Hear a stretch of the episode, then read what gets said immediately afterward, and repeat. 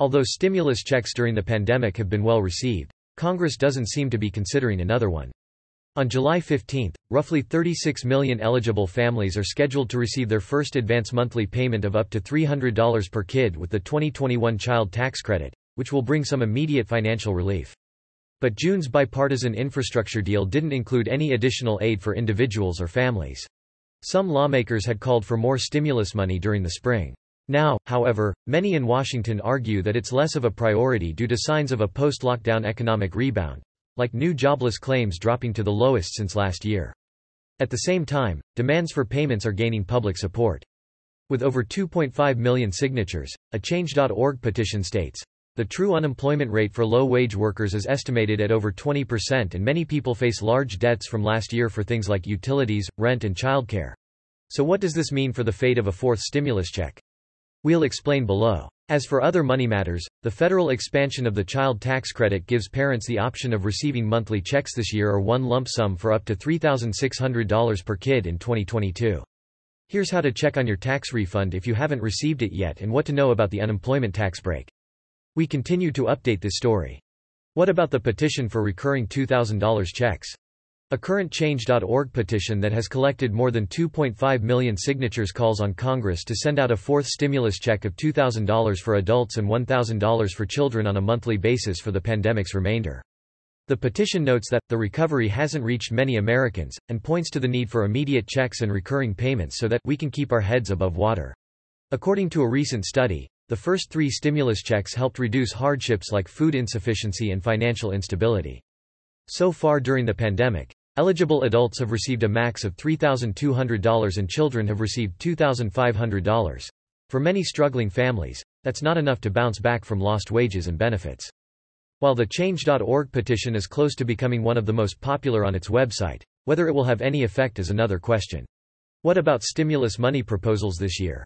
Since the American Rescue Plan became law in March, the White House proposed two packages the American Jobs Plan and the American Families Plan neither of which called for more stimulus aid. On June 3, a White House press conference indicated that efforts would focus on the infrastructure spending package. President Joe Biden is open to a range of ideas regarding stimulus aid, White House press secretary Jen Psaki said, but he already put forward what would be the most effective for the short term. The new scaled-back compromise of the bipartisan infrastructure deal, which the White House announced on June 24, doesn't include anything related to human infrastructure. It doesn't address childcare, improved wages or job training. At the same time, the announcement states, President Biden remains committed to the comprehensive agenda laid out in the American Jobs Plan and American Families Plan. It's been some months since Democratic members of the House and Senate argued for another stimulus check. In late March, a group of lawmakers asked Biden to include regular stimulus payments in his next stimulus package. In May, several members of the House Ways and Means Committee made a similar request. Citing increased poverty and spiraling debt among Americans, they noted that, most people spent relief checks on monthly expenses or essentials such as food, utilities, rent and mortgage payments. What about relief money that's already been authorized?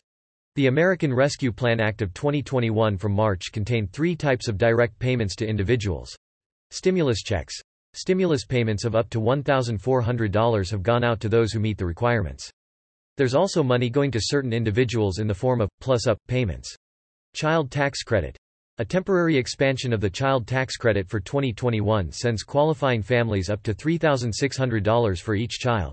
You can calculate your child tax credit total here.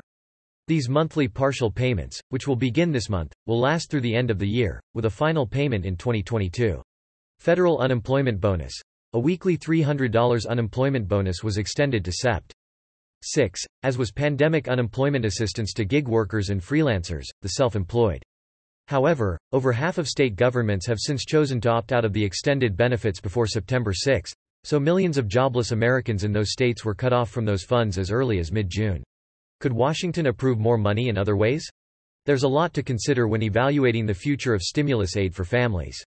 The White House could put additional cash in the pockets of Americans in the following scenarios. If it makes the child tax credit raise permanent, Money from the expanded child tax credit is set to start next week with monthly payments to lower and middle income families with children. In a July 7 speech on the Build Back Better agenda for working families, Biden called to extend the expanded child tax credit to 2025. Other aspects of the American Families Plan related to healthcare costs and medical leave have also yet to be negotiated. If it passes a minimum wage hike, some senators continue to look for ways to boost the federal minimum wage, which stands at $7.25 per hour. A few proponents want to set the bar at a $15 hourly wage, and others are looking to only go up to $11 an hour. In recent years, many states, localities and businesses have implemented minimum wage increases above the federal level. However, the discussion of a new national rate of $15 an hour has hit a roadblock in recent months, and the likelihood of it being enacted anytime soon is low. If it renews federal unemployment bonuses beyond the fall, some lawmakers originally petitioned for federal unemployment assistance to extend beyond Labor Day. However, dozens of states have already cut off extended benefits early, and enhanced unemployment relief is not likely to continue beyond the expiration date in other states.